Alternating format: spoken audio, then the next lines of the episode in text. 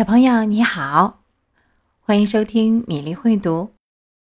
二十八日是福建福州邱子玲小朋友的生日，祝福你生日快乐，健康成长，爸爸妈妈永远爱你。在海的远处，水是那么蓝，像最美丽的矢车菊花瓣儿，同时又是那么清。像最明亮的玻璃，然而它是很深很深，深的任何铁锚都达不到底。要想从海底一直达到水面，必须有许多许多教堂尖塔，一个接着一个的连起来才成。海底的人就住在这下面。不过，人们千万不要以为。那儿，只是一片铺满了白沙的海底。不是的，那儿生长着最奇异的树木和植物。它们的枝干和叶子是那么柔软，只要水轻微的流动一下，它们就摇动起来，好像是活着的东西。所有的大小鱼儿，在这些枝子中间游来游去，像是天空中的飞鸟。海里最深的地方，是海王宫殿所在的住所。它的墙是用珊瑚砌成的，它那些尖顶的高窗子，是用最亮的琥珀做成的。不过屋顶上。却铺着黑色的蚌壳，它们随着水的流动，可以自动的开合。这是怪好看的，因为每一个蚌壳里面含着亮晶晶的珍珠，随便哪一颗珍珠，都可以成为皇后帽子上最主要的装饰品。住在那底下的海王，已经做了好多年的官夫。但是，他有老母亲为他管理事务。她是一个聪明的女人，可是对于自己高贵的出身，总是感到不可一世。因此，她的尾巴上老带着一沓的牡蛎，其余的显贵。只能每人带上半打。除此以外，他是值得大大称赞的。特别是因为他非常爱那些小小的海公主，他的一些孙女。他们是六个美丽的孩子，而他们之中，那个顶小的，要算是最美丽的了。她的皮肤又光又嫩，像玫瑰的花瓣。他的眼睛是蔚蓝色的，像最深的湖水。不过，跟其他的公主一样，她没有腿。她身体的下部是一条鱼尾。他们可以把整个漫长的日子花费在皇宫里，在墙上生有鲜花的大厅里。那些琥珀香的大窗子是开着的，鱼儿向着它们游来，正如我们打开窗子的时候，燕子会飞进来一样。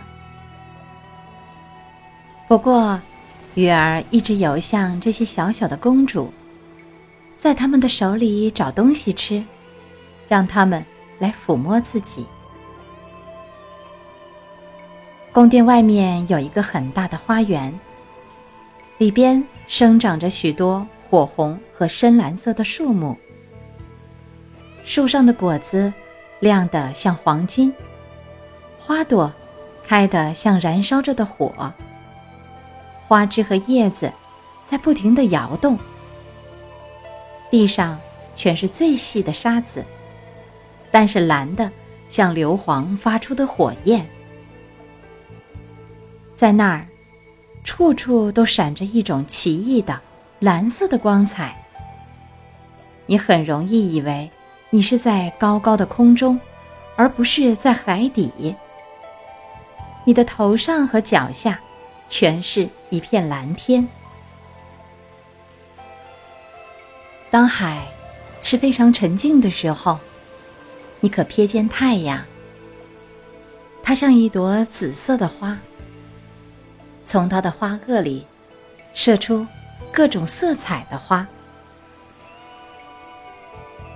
在花园里，每一位小公主有自己的一小块地方，在那里她可以随意栽种。有的把自己的花坛布置的像一条鲸，有的觉得。最好把自己的花坛布置的像一个小人鱼。可是最年幼的那位，却把自己的花坛布置的圆圆的，像一轮太阳。同时，他也只种像太阳一样红的花朵。他是一个古怪的孩子，不大爱讲话。总是静静的在想什么东西。当别的姐妹们用她们从沉船里所获得的最奇异的东西来装饰他们的花园的时候，她除了像高空的太阳一样艳红的花朵以外，只愿意要那个美丽的大理石像。这石像是一个美丽的男孩。他是用一块洁白的石头雕出来的，跟一条遭难的船一同沉到海底。他在这石像旁边种了一株像玫瑰花那样红的垂柳，这树长得非常茂盛，它新鲜的枝叶垂向这个石像，一直垂到。那蓝色的沙底，它的倒影带有一种紫蓝的色调，像它的枝条一样。这影子也从不静止。树根和树底看起来好像在做着互相亲吻的游戏。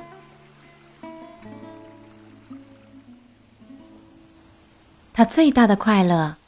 是听些关于上面人类的世界的故事。他的老祖母不得不把自己所有一切关于船只和城市、人类和动物的知识讲给他听。特别使他感到美好的一件事情是，地上的花能散发出香气来，而海底上的花却不能。地上的森林是绿色的，而且，人们所看到的在树枝间游来游去的鱼儿，会唱那么清脆和好听，叫人感到愉快。老祖母所说的鱼儿，事实上就是小鸟。但是，假如他不这样讲的话，小公主就听不懂他的故事了。因为，她还从来没有看到过一只小鸟。等你满了十五岁的时候，老祖母说：“我就准许你浮到海面上去。那时，你可以坐在月光底下的石头上面，看巨大的船只在你身边驶过去。你也可以。”看到树林和城市。第二年，这些姐妹中，有一位要到十五岁了。可是其余的呢？嗯，她们一个比一个小一岁。因此，最年幼的那位公主，还要足足的等五个年头，才能够从海底浮上来。来看看我们的这个世界。不过，每一位答应下一位说，他要把他第一天所看到和发现的东西讲给大家听，因为他们的祖母所讲的的确是不太够，他们所希望了解的东西，真不知有多少。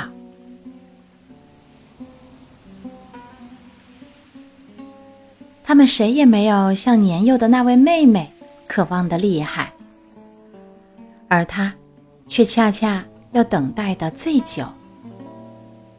同时，他是那么的沉默和富于深思。不知有多少个夜晚，他站在开着的窗子旁边，透过深蓝色的水，朝上面凝望，凝望着。鱼儿挥动着它们的尾巴和鳍，他还看到月亮和星星。当然，它们射出的光有些发淡，但是透过一层水，它们看起来要比在我们人眼中大得多。假如有一块类似黑云的东西。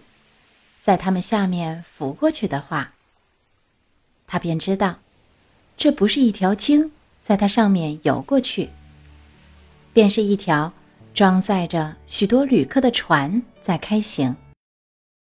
可是这些旅客们再也想象不到，他们下面有一位美丽的小人鱼，在朝着他们船的龙骨伸出他一双洁白的手。现在，最大的那位公主已经到了十五岁，可以升到水面上去了。当他回来的时候，他有无数的事情要讲。不过他说，最美的事情是当海上风平浪静的时候，在月光底下，躺在一个沙滩上面。紧贴着海岸，凝望那大城市里亮的像无数星星似的灯光，静听音乐、闹声，以及马车和人的声音。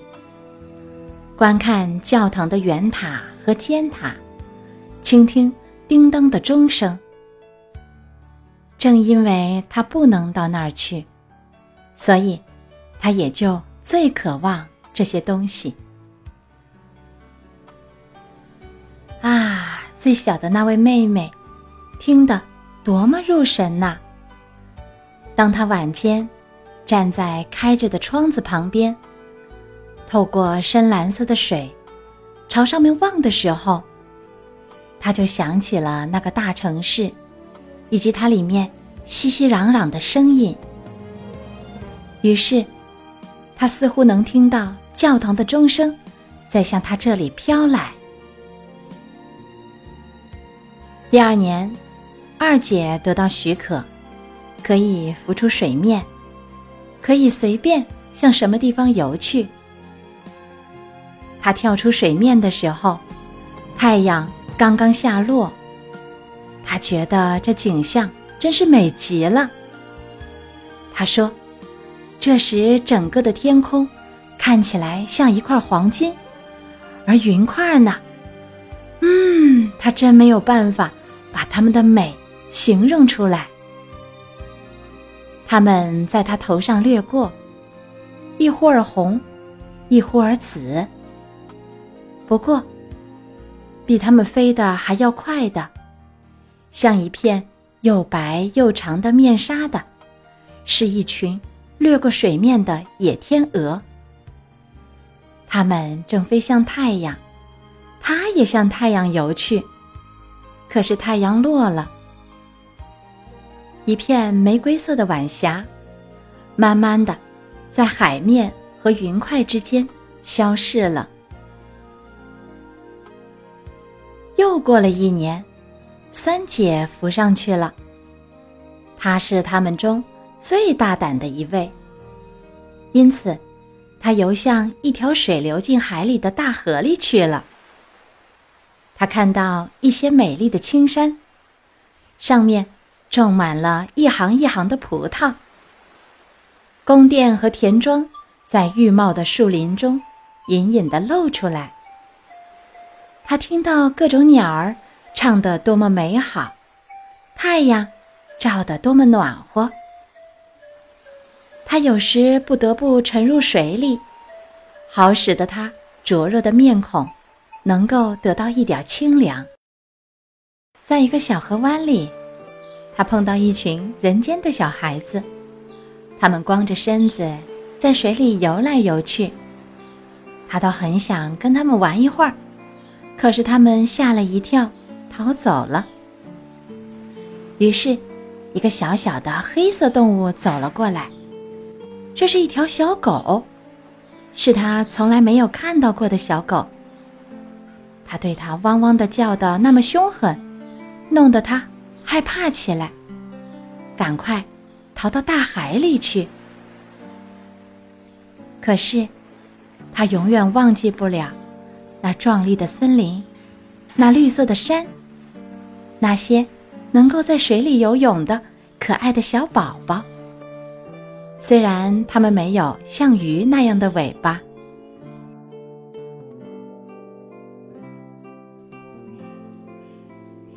今天安徒生童话《海的女儿》第一部分就到这里。这个翻译版本是由翻译大家叶君健先生翻译的，他的安徒生中文译本和美国译本同被评为当今世界上。最好的两个译本，也是我非常喜欢的一个版本。有喜欢这个故事的小朋友，欢迎继续点播，让我们一起了解小美人鱼会发生什么奇妙的故事。今天的故事就到这里，小朋友们周末愉快。我们下一次的米粒会读再见。